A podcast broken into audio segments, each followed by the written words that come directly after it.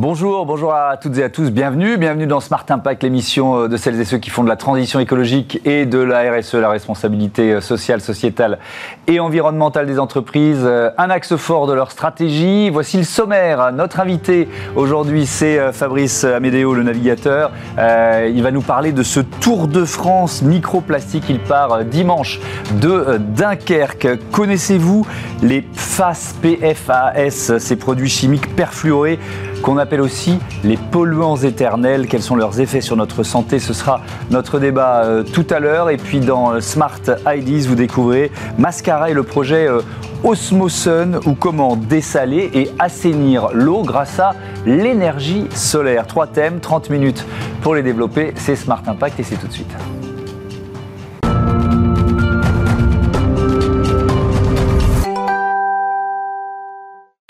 On part à la chasse au microplastique avec le navigateur Fabrice Amédéo. Bonjour. Bonjour Thomas. Bienvenue. Euh, heureux de vous accueillir euh, euh, dans Smart Impact. Vous partez donc dimanche pour un Tour de France pas comme les autres. Pour une fois, vous ne chercherez pas à aller le plus vite dans une course à la voile. C'est quoi l'objectif? Alors l'objectif c'est de partir sur un petit bateau. Donc mon IMOCA est en réparation. L'IMOCA c'est un bateau du Vendée Globe. Hein. Mmh. Donc je, je, participe à la Transat Jacques Vabre à la fin de l'année. Le bateau est en réparation actuellement et je profite de ce temps lié à la réparation de mon bateau pour partir sur un plus petit bateau, un bateau de 32 pieds, donc euh, de 9 mètres, euh, pour faire un tour de France au service de la cause des microplastiques, euh, au service de la science, pour mesurer les niveaux de pollution microplastique le long de notre littoral. Mhm.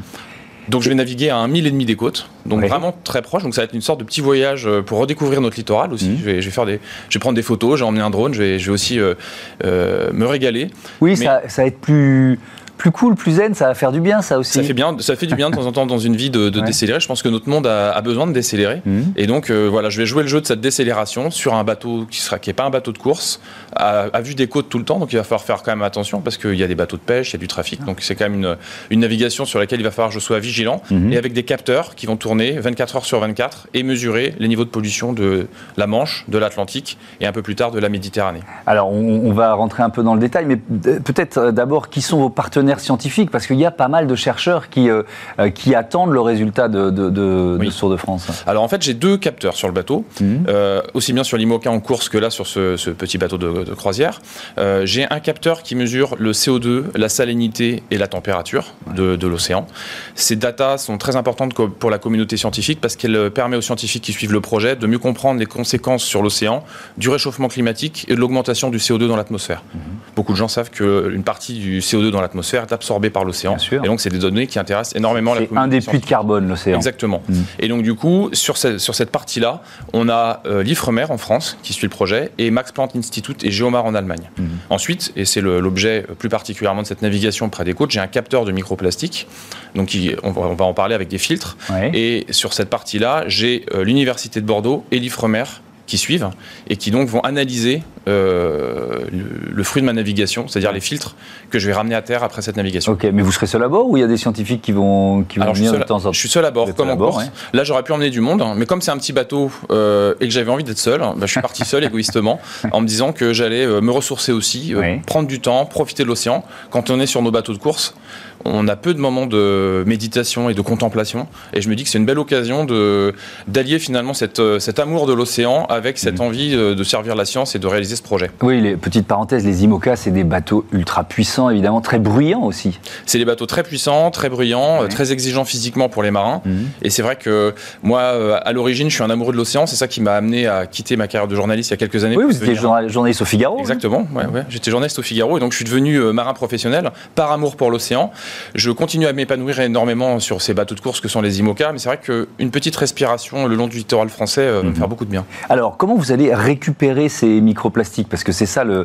euh, l'objectif. Vous parlez de filtres. Euh, c'est quoi l'enjeu en fait? Tout à fait. Alors en fait, le premier capteur qui fait CO2, salinité, température, c'est de la data en direct. C'est-à-dire qu'en fait, il y a une pompe, il y a de l'eau qui passe dans le capteur, mhm. et il y a des modules qui mesurent en temps réel ces données dans l'océan. En revanche, pour le microplastique, le capteur n'est pas capable de mesurer en temps réel la présence de microplastique dans l'océan.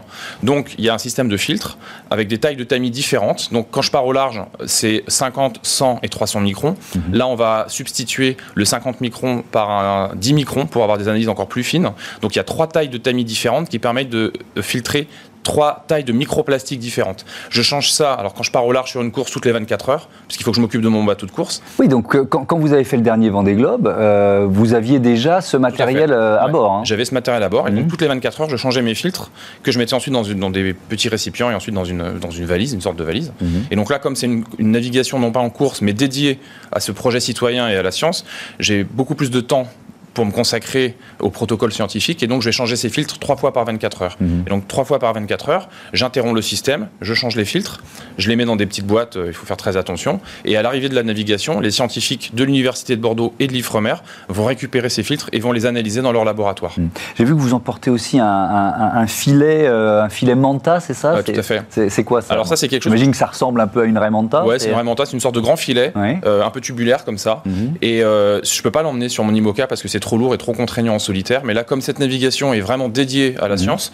j'ai proposé aux scientifiques d'enrichir le, le, dispositif. Et donc, ils, m'ont proposé d'emmener ce filet qui permet en fait de faire des mesures de microplastique en surface, 300 euh, microns, les filtres, enfin le, tamis du filet fait, donc des, microplastiques plutôt de grande taille, mhm. de, mesurer en fait ces, microplastiques en surface et de comparer avec les données du capteur qui sont plutôt 1 mètre, 1 mètre 50 sous l'eau. Mhm. Et donc vraiment d'avoir une étude très complète de microplastique le long de nos côtes. Euh, Fabrice Amédéo, pourquoi c'est important pour vous de, de, Parce que ce que je comprends, c'est que vous mêlez quand même l'esprit de compétition, la compétition et l'engagement citoyen. Pourquoi vous, vous, souhaitez euh, euh, porter ces deux engagements en même temps d'une certaine En fait, moi je, moi je, suis un compétiteur et un amoureux de l'océan, donc c'est mon moteur principal. Mais c'est mmh. vrai qu'aujourd'hui, on peut plus être marin et faire comme si de rien n'était.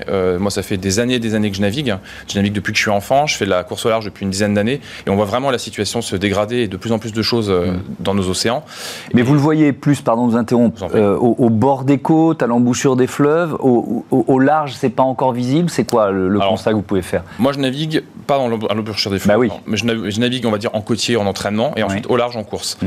Euh, en côtier, euh, je vois vraiment une saisonnalité de plus en plus marquée de la pollution, avec euh, sur les mois d'été, là on approche de ces fameux mois, mmh. beaucoup plus de choses qui flottent, des, bouteilles de plastique, des choses comme ça. Mmh. sur les courses au large, pendant longtemps, moi j'ai, c'est aussi pour ça que mon engagement a été tardif.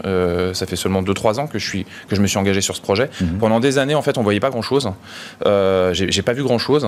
Et j'avais une, on va dire, un rapport un peu romantique à l'océan. J'avais l'impression de quitter la pollution des hommes et le littoral et sa pollution pour aller au large, euh, traverser des espaces immaculés. En fait, c'est une illusion parce qu'il y a une, immense majorité de la pollution qui est sous forme de microplastique et donc qui est invisible à l'œil nu.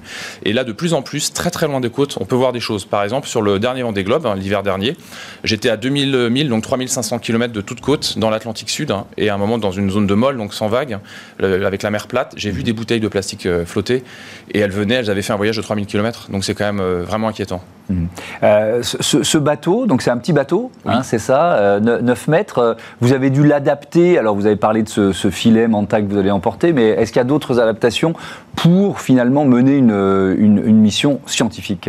Bon, En fait, le, dispositif que, j'emmène, qui est une machine, enfin deux capteurs, donc deux machines mmh. fabriquées par une société allemande, est assez technique, technologique. Quand on le voit, c'est assez impressionnant. On a l'impression que j'embarque du matériel de, chez Thomas Pesquet. Vous voyez, c'est vraiment, il y a des, tuyaux partout, des cadrans, etc. Mais par contre, c'est assez rudimentaire. C'est-à-dire qu'il faut une entrée d'eau, une sortie d'eau. Sur un bateau de croisière, il y a un moteur il y a un système de refroidissement. Mhm. Donc en fait, ça a été relativement simple. J'ai des gens dans mon équipe qui, qui sont de, de, grande qualité, qui ont réussi assez facilement à, à brancher ce système. Mhm. Et donc c'est pas très compliqué. Vous partez dimanche, c'est ça Je pars dimanche de Dunkerque. C'est quoi les étapes prévues? Alors euh, en fait, il n'y a pas vraiment d'étapes. Je vais vraiment longer le littoral. Ça va être assez long parce que je vais vraiment suivre de, à un, mille et demi, donc deux kilomètres et demi, toute la côte française. Mhm. Je vais m'arrêter à Andaille. Et par contre, après, je repartirai en Méditerranée avec une escale à Marseille. Donc ça veut dire que vous faites aucune escale entre Dunkerque et, et Andaille Non, je fais pas d'escale. C'est pas nécessaire c'est pas nécessaire pour la, pour la communauté scientifique. Et mhm. après, bah, si l'envie me, me vient de m'arrêter pour une raison ou pour une autre, je le ferai, mais il n'y a pas d'escale de prévu en particulier. Vous préparez en ce moment la, la prochaine Transat Jacques Vabre, c'est ça euh, Donc vous nous l'avez dit, votre bateau il est en, il est en réparation. Est-ce que sur cette course, vous continuerez euh, de, de, faire des prélèvements ou pas? Parce que on peut même, moi, ma réaction de Béotien, c'est de me dire, bah, c'est quand même du poids, des contraintes en plus, euh, c'est pas forcément compatible avec l'esprit de, de compétition. Alors l'ADN de mon projet, en fait, à la base, c'est de participer à des courses sur un IMOCA, donc sur un bateau de course, et dans le cadre de ces courses, de faire des mesures pour la communauté scientifique. Mhm. Parce qu'il y a plein d'expéditions euh, scientifiques formidables. Tout le monde connaît par exemple la Fondation Tara qui, mène des, expéditions aux quatre coins du monde. Mais nos, routes de course intéressent la communauté scientifique et apportent un complément d'information important. Et donc du coup, l'ADN de ce projet, c'est vraiment de participer à ces courses avec ce, avec ce capteur. Mhm. Donc la, la prochaine Transat Jacques Vabre, je vais la faire en course, avec des ambitions sportives, mais avec mes capteurs. Ça intéresse énormément. On va aller euh, au Brésil hein, et remonter ensuite. On s'arrête pas au Brésil à cause du Covid. Et ensuite, on va aller jusqu'en Martinique. Et cette route, sportivement, est très intéressante, mais elle intéresse